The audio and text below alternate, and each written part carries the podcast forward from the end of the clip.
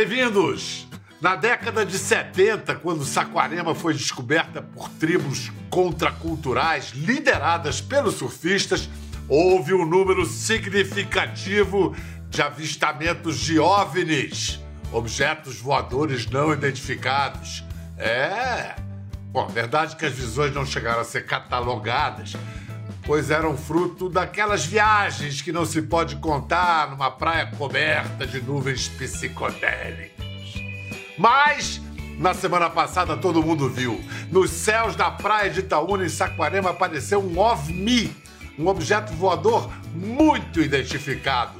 Tratava-se do maior surfista da atualidade, fazendo suas manobras aéreas na etapa brasileira do Mundial de Surf, que ele venceu pela quarta vez, permanecendo líder do ranking mundial. Antes de voar para a próxima fase da competição, nas longas direitas de Jeffreys Bay, na África do Sul, ele faz essa escala aqui para uma conversa com cheiro de marisia e de um título mundial que parece muito possível, até provável. E vem acompanhado do tricampeão brasileiro dos anos 90, o cara que mostrou para ele o caminho das marés, correntes e dos tubos. Pai e filho, sejam muito bem-vindos, Ricardo e Felipe Toledo. Oh, é um prazer, é um prazer. Obrigado por receber a gente aqui. Valeu, Bial. Aloha, pô, uma, uma honra. Ó, quero dizer uma coisa logo para te dar confiança, Felipinho. Vamos lá. O primeiro surfista a ver esse programa, quando veio, Gabriel Medina, foi campeão no ano que veio. Aí. Depois o Ítalo veio nesse programa, Ítalo Ferreira fez o programa campeão naquele ano. Você não vai me decepcionar, hein, Filipinho? Não, não vamos manter a tradição. é isso aí, vamos manter a tradição. Escuta, Ricardo, você acompanhou como essa, essa vitória linda lá, esse Tetrick Saquarema? Como é que você acompanhou? Bom, Biel, é... obrigado pela, pela recepção. É um prazer né, estar tá fazendo parte aí desse, desse momento tão, tão solene, tão épico né, é, na vida do Felipe. E os últimos eventos eu tenho é, acompanhado desse lado de cada telinha, né? Aí como vocês também. É, eu conversei com o Felipe há um tempinho atrás e a gente chegou assim à conclusão de que é, era um momento importante de eu estar tá dando um tempo aqui em casa, é, tá dando assistência para a mãe. É, foram mais de 10 anos viajando com ele pelo mundo afora, deixando os meus caçulas a, a, aos cuidados da mãe né? É, e a gente sabe que não é fácil cuidar de uma casa, cuidar de uma família, cuidar de dois adolescentes. E, enfim, ela foi muito guerreira, foi muito forte. E então eu tenho acompanhado do lado de cada tela, cara. É, eu não sei onde eu fico mais nervoso, onde eu fico. mas, mas, enfim, é, é, é, é um momento é, onde aí ele toma as decisões lá dentro d'água e ele tem se mostrado cada vez mais maduro e, e mais pronto uh, para esse título mundial aí. Que legal. Filipinho, você ali saiu da água, ali ainda no calor da vitória ali. Você lembra do que, que você falou com seu pai na chamada de vídeo ali? Cara, é, eu tava tentando lembrar disso ontem, mas eu lembro, eu lembro, né, tem a imagem clara, meu pai e minha mãe, né, no telefone, minha mãe em prantos, feliz. Eu falei, mãe, respira, respira, calma que eu tô voltando. Ainda tem, a gente ainda tem muito Foi campeonato para vencer. Mas aí, né, meu pai me deu parabéns. Eu lembro de. É, é, muito louco, porque vem uns flashes e aí você pega um, outro, aí você vai lembrando, né? Vai, vem trazendo à memória tudo o que aconteceu. Amo vocês, pai, amo, te amo, mãe. Fica com Deus aí, mais tarde eu ligo pra vocês de novo. Mas ali, dentro d'água, ali, Filipinho, qual foi o momento mais tenso? Eu acho que uma bateria que me trouxe um pouco de tensão foi eu com o Iago na semi, é, porque ele começou a bateria muito bem, muito forte, com duas notas, e até então não tinha pego nenhuma onda, né? Mas aí consegui né, vencer essa barreirinha né, do psicológico que já quer deixar a gente lá para baixo, Ih, você não pegou, e agora? E se pegar, cuidado para não cair, como é que vai ser? Então eu foquei ali para poder né, conseguir duas ondas ali para poder avançar. Mas essa aí acho que foi a que mais me deu nervosismo, assim. Para mim, assistindo, foi também. Porque ali naquele momento, é, e é nessa hora que a, o emocional faz a diferença. Não, peraí, tem tempo, não vou me afobar, deixa eu escolher a onda. Eu Exato. acho, queria saber do, do, do, Ricardo, que é o cara que, que abriu, né? Abriu o caminho para para, desde 14, o surf brasileiro se tornar hegemônico no mundo. Nós não somos mais a pátria de chuteira, nós somos a, a pátria de parafina, a pátria de, de, de prancha, cara. É demais. De quilhas. O Gabriel de quilha. Gabriel Medina ganhou três, Adriano de Souza uma, Ítalo ganhou uma e ganhou a medalha de ouro na Olimpíada, primeira medalha é, do surf da história olímpica. É, você se sente um pouco pai de todo mundo dessa geração, Ricardo? Porque a sua geração abriu o caminho, vocês abriram o caminho.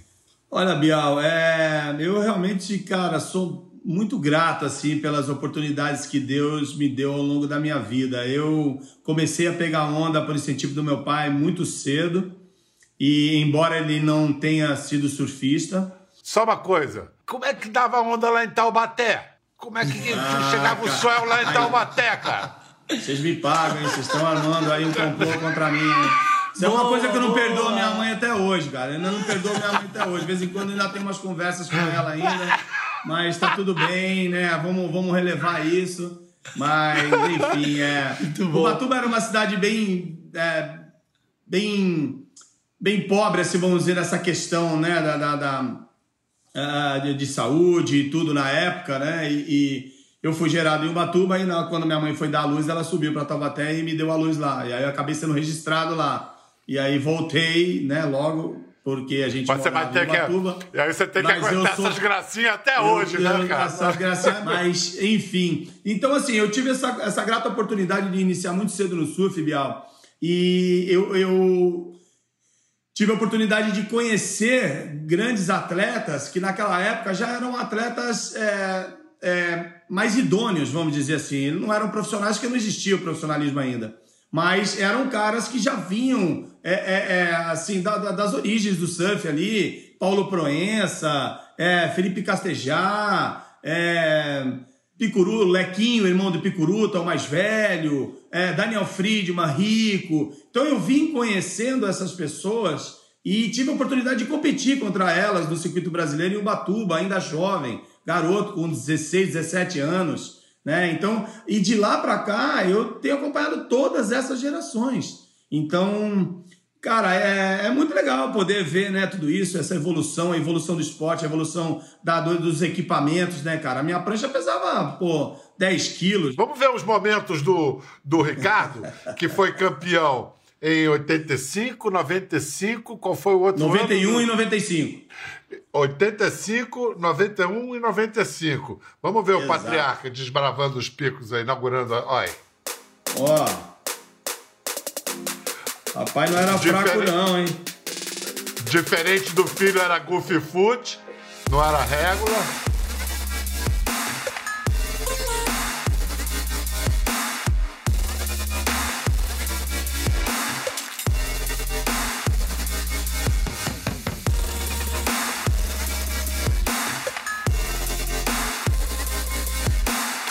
Ó o velho, ó o coroa aí.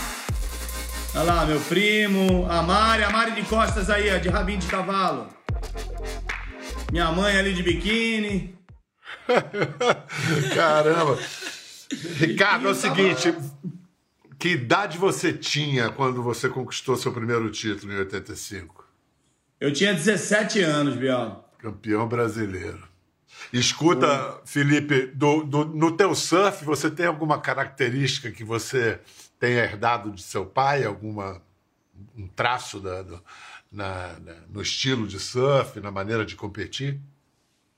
Ah, Biel, eu acho que. Não sei, eu acho que de repente é a forma agressiva de se surfar. Né? Eu acho que isso está no sangue. Então acho que essa essa garra, esse, esse fogo, assim, esse sangue no olho, acho que veio dele sim. Mas escuta, é, o surf é associado a um estilo de vida relaxado, bacana, e realmente é, mas o surf competitivo, a pressão é muito grande. Você viu, Medina esse ano deu um tempo, a cabeça não segurou. Você Você chegou a, a, desistir da etapa de Saquarema em 19. Como é que se lida com, com os caldos da ansiedade? Como é que você respira? É complicado, Biel. É, 2019 é, foi um ano bem difícil para mim, assim, emocionalmente, psicologicamente.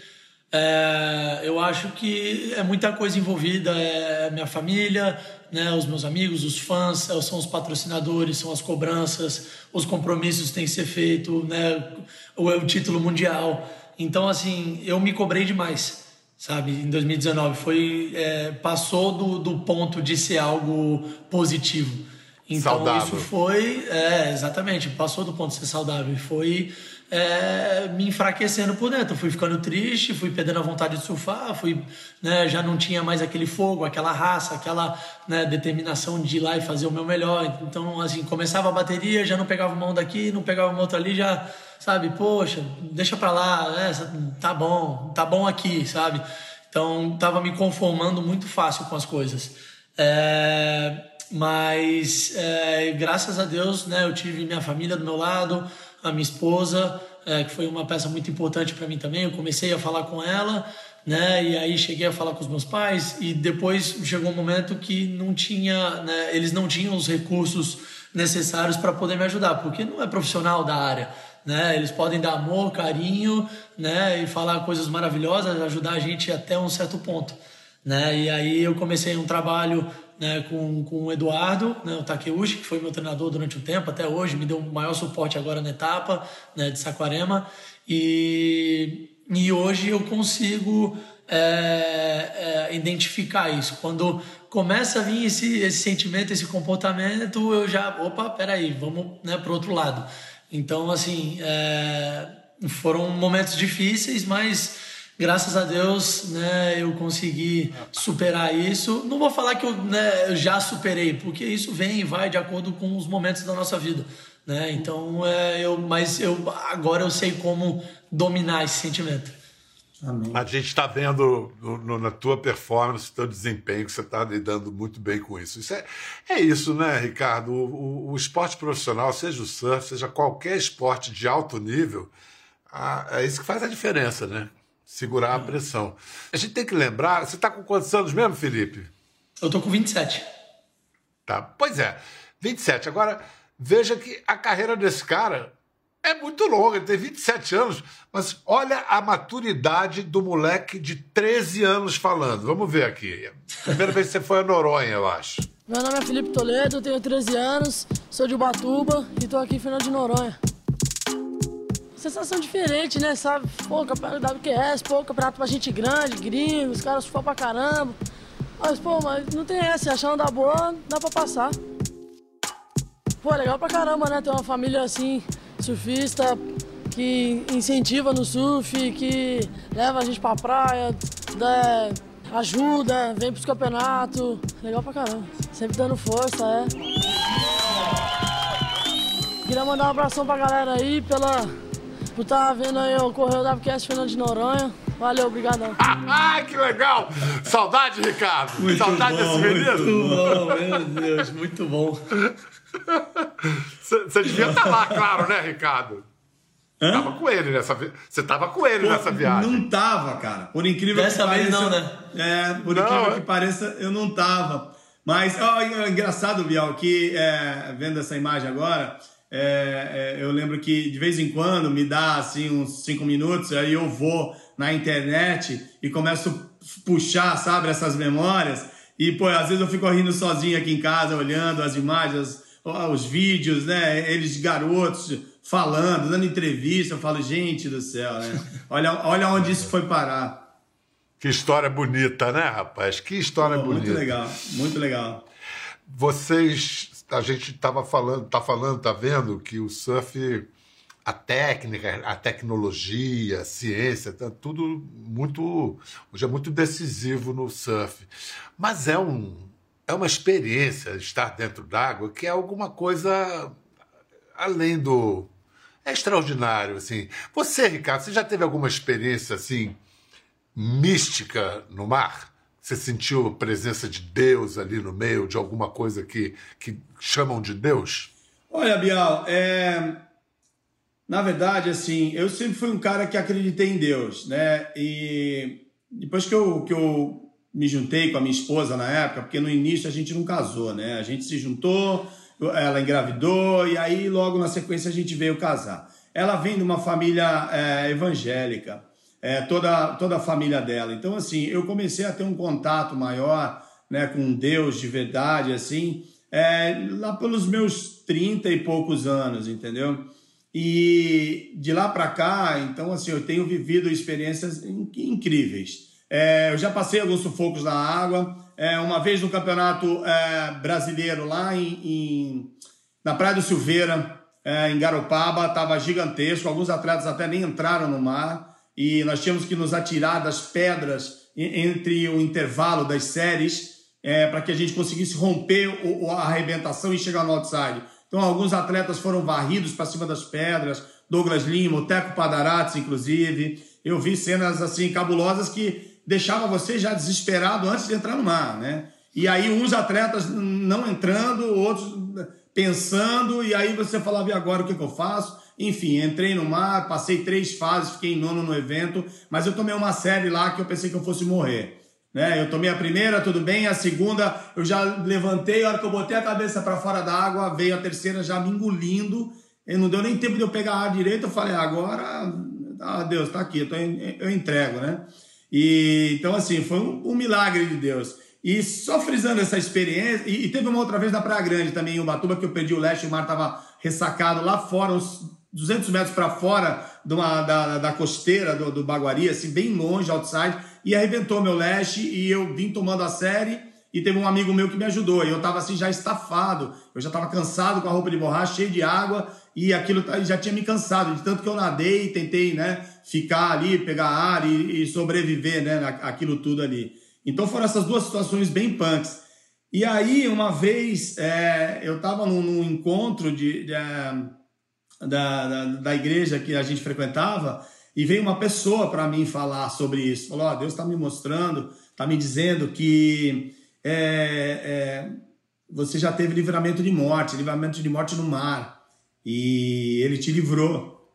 Então, assim, sabe, uma pessoa que eu nunca tinha visto na minha vida, que não sabia da minha vida, que não sabia o que eu fazia, e ela veio falar isso. Então, ela veio falar: ó, e Deus está dizendo que te ama muito, sua vida é muito importante para Ele e tal. Então, falou, entre outras coisas, e aquilo para mim foi assim algo fenomenal que eu guardo até hoje, que eu falo como que aquela pessoa que nunca me viu na vida, que não sabe o que eu faço, ela vem falar de coisas que foram particulares para mim, entre eu e Deus. Aquele momento que estava eu e Deus, eu clamando para Deus, eu falando com Ele, né, como como se realmente, né, eu, eu sem entendimento, como se realmente Ele existisse. Eu falava, Deus, o Senhor existe, me ajuda, me salva, me porque daqui é é pro caixão, né? Deus no mar pode se manifestar na hora de um sufoco, como também na hora mais linda, de grande sucesso. Sim. Você tem isso, Felipe, de ter uma hora assim que você faz uma manobra, alguma coisa e caramba, êxtase. Ah, sem dúvida. É, e eu acho que né, o surf em si é, já é algo diferenciado. Né? Você está na natureza, você está no oceano imenso, né? com todos os tipos de peixes e seres vivos e milhões de coisas né, acontecendo ao mesmo tempo. Né? E o surf depende do, do swell, do vento, da maré. Então, assim, é muita coisa envolvida né, para né, a gente fazer o que a gente faz. Então, eu acho que né, eu, vejo eu, e eu sinto né, a presença de Deus nesses momentos. Eu estou sozinho no mar, né, pegando altas ondas, ou estou com os meus amigos, ou estou com a minha família, é, ou é um nascer do sol com altas ondas. Então, assim, tem inúmeras né, experiências que eu já vivi e vivo até hoje que eu não me canso de falar obrigado, Deus, por eu ser surfista profissional e estar tá fazendo o que eu faço, sabe? Porque é maravilhoso. E é tudo tão bonito, né? É tudo tão Isso. bonito. O visual de dentro de um tubo, o surf. É. é tudo bonito, tudo em volta. Só tem beleza, né? É, é incrível. Vem cá. Ô, ô, Ricardo, você viu, viveu uma, uma outra fase do surf mais romântica, quando não era profissionalizado. Você acha que agora esse surf profissional, que é muito bacana, perdeu algum encanto comparado à sua época? Olha, Bial, eu acho que é, são, são mudanças é, naturais, né? Que, que não teriam como não acontecer, né?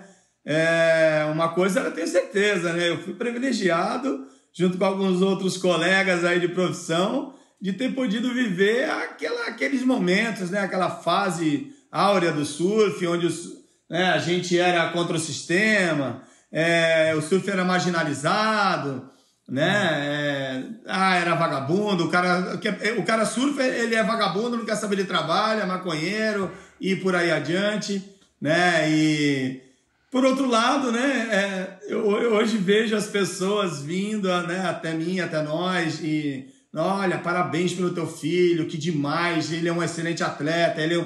então assim, né? Foram fases, que bom, né? né? Que bom. Ah, é. Bom, exatamente, tem, né? Ah, e, e, tem outra coisa, Felipe, porque na época do, do teu pai tinha uma rivalidade radical entre Saquarema, quer dizer, Arcoador, na verdade, e Ubatuba. E o Batuba deu de 4 a 0, né, cara? Ganhou quatro títulos. Esculhambaram o meu arpoador, cara. Eu sou do arpoador. eu acho que, que, que, os nossos atletas aí do, do, do estado de São Paulo, eu acho que eles tinham mais fome de vencer por algum motivo, talvez necessidade financeira, não sei o que, o que era, mas os caras eram, eram pô, faca que... nos dentes, assim. Ah. Diz que em Bituba, em Santa Catarina, era o Morumbi e Saquarema o Maracanã. Você sabe tudo de Saquarema, né? Eu já tive experiência lá, hein, Bial? Eu já ganhei campeonato lá em Itaúna também, quando era garoto. Limão Brama, circuito do Rio de Janeiro, atirei um 10 lá e tudo. Aí, ó. Ah, moleque! Tá Deixei bom. no sangue, tá no sangue. Você deu aquela mijadinha lá em Saquarema que quando o Filipinho entrou já na tava entrada, tudo em casa. Aquele cantinho perto da pedra ali no canal, na entrada ali, deixei marcado, falei aqui, a minha prole vai, vai se dar bem. Dito e feito. Olha só. Então, o Filipinho entra na elite do circuito em 2013, depois, desde que ele ganhou o evento do Gold Coast na Austrália em 2015, ninguém venceu mais etapas do que ele, 12. Vamos ver alguns momentos dessa evolução do Filipinho.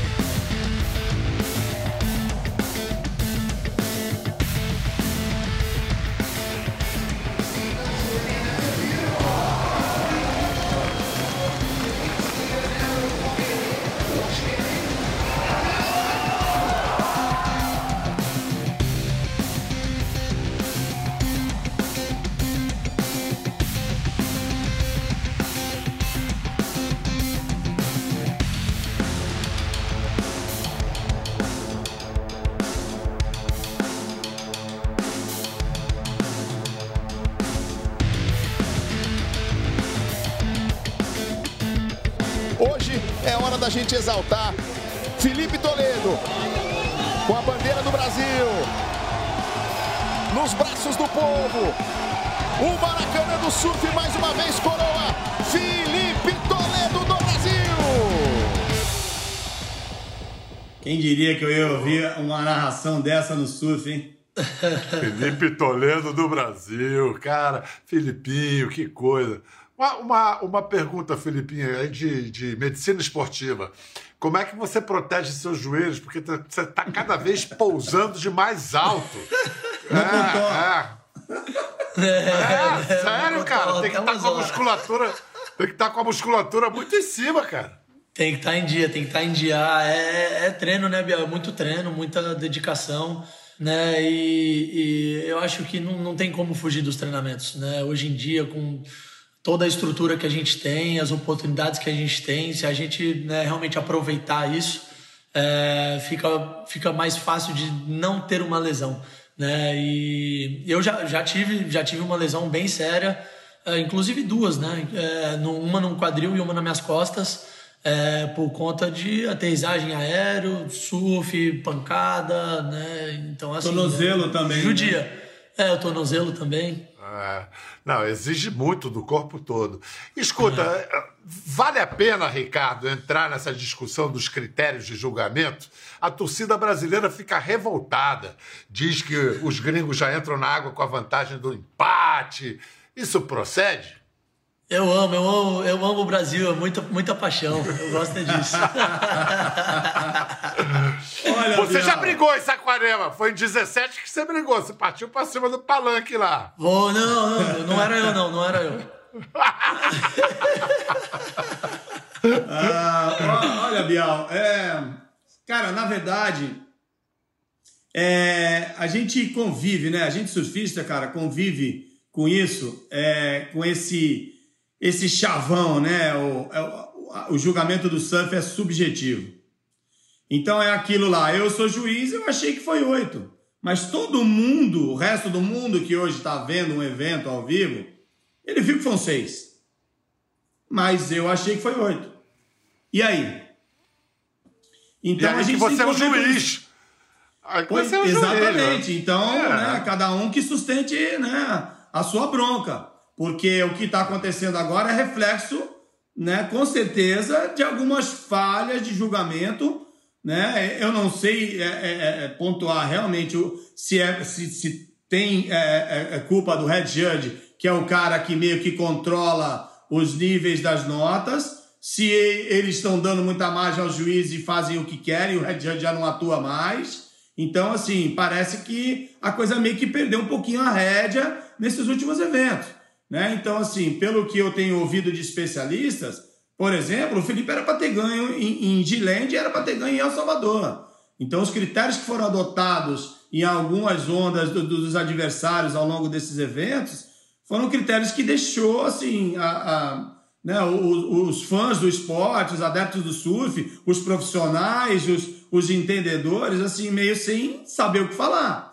Então, assim, isso realmente tem deixado a galera meio revoltada e com razão. Pô, mas, mas, mas, deixa a galera revoltada e o Filipino tem nem que pensar não, nisso, né? O negócio, o negócio é surfar dele. e não deixar dúvida. Pega é tudo isso, isso, põe na sacola, é. vai para dentro d'água é. e descarrega.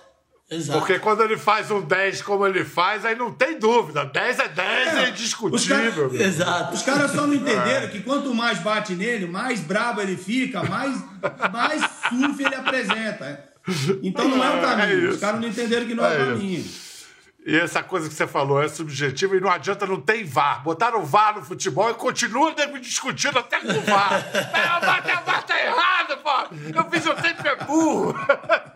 Ó, você tá indo pra Jeffreys Bay agora, né? Isso. Jeffreys Bay, de vez em quando, aparece um tuba, não é? Não tem os tubarões lá de vez em quando? Rapaz, não é, não é, nem que aparece, é a gente que aparece lá, né? Eles estão lá já. Isso aí, é verdade. Eles já estão é lá. Quem, quem incomoda eles é a gente. Vamos lá, e vamos explicar então como é que funciona agora. É, com esse resultado em Saquarema, o Felipe já está classificado no Final Five, a decisão que reúne os cinco primeiros do ranking em setembro. Vai ser em Trestles, na Califórnia. Isso aí, quintal de como casa. É que é, como é, isso, é quintal da sua casa. Você ali. É, eu quero falar já dessa vantagem, mas antes, Ricardo, explica, explica como é que esse formato de disputa funciona.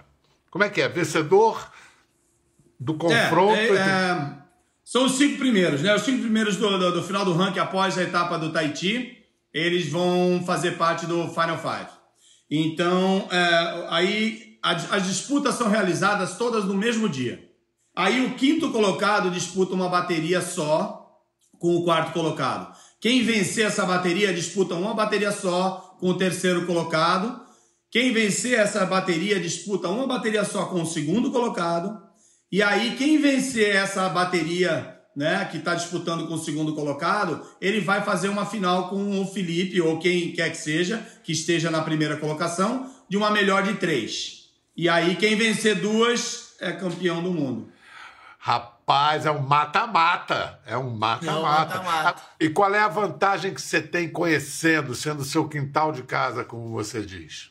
Ah, é é, minha família, né, meus amigos, eu estar tá dormindo na minha casa, comendo a comidinha da mamãe, da esposa. Então, assim, isso me deixa muito confortável, me deixa muito tranquilo. E eu sinto que quando eu estou confortável, quando eu estou tranquilo, está tudo certo, é quando né, os resultados aparecem. É, e na areia vão estar tá duas pessoas chamadas Coa e Marina. Co é, a dupla. O que, que quer... que, que quer dizer? que quer dizer esses nomes havaianos? Diz quem são, Coa e Marina. É, o Ko e a Marina são os nossos filhos, meu e da Nanda, da minha esposa. É, a Marina é a mais velha, vai fazer seis anos esse ano. É, e Marina significa luz da lua. E aí veio o Koa. O Koa significa guerreiro e também é um, é um tipo de uma madeira de uma árvore havaiana que antigamente eles usavam para fazer prancha e tal. Então tem um significado bem legal por trás. Viu, Biel? Inclusive já pode trazer ele de volta que já, já deu, né? Já tá com O saudade. vovô, o, o vovô já não aguenta mais de saudade. O vovô já O tá na vovô já não aguenta mais. Rapaz, é, muita sorte. Obrigado, pai. Obrigado, filho. Obrigado por tudo Obrigado que vocês estão você. fazendo aí pelo surf brasileiro, pelo Brasil. Que venha o Penta é, manter né, a fé em Deus, o pé na prancha. Amém, Vai, amém. vai dar, vai, vai dar tudo bom, vai dar bom. Obrigado à Vai família sim, vai Toledo. Deus quiser. Valeu, Biel. E a gente em casa torcendo muito. Vamos torcer esse lindo esporte que agora o Brasil é hegemônico. Chegou a vez de Felipe Toledo. Valeu. Quer ver mais? Entre no Globoplay.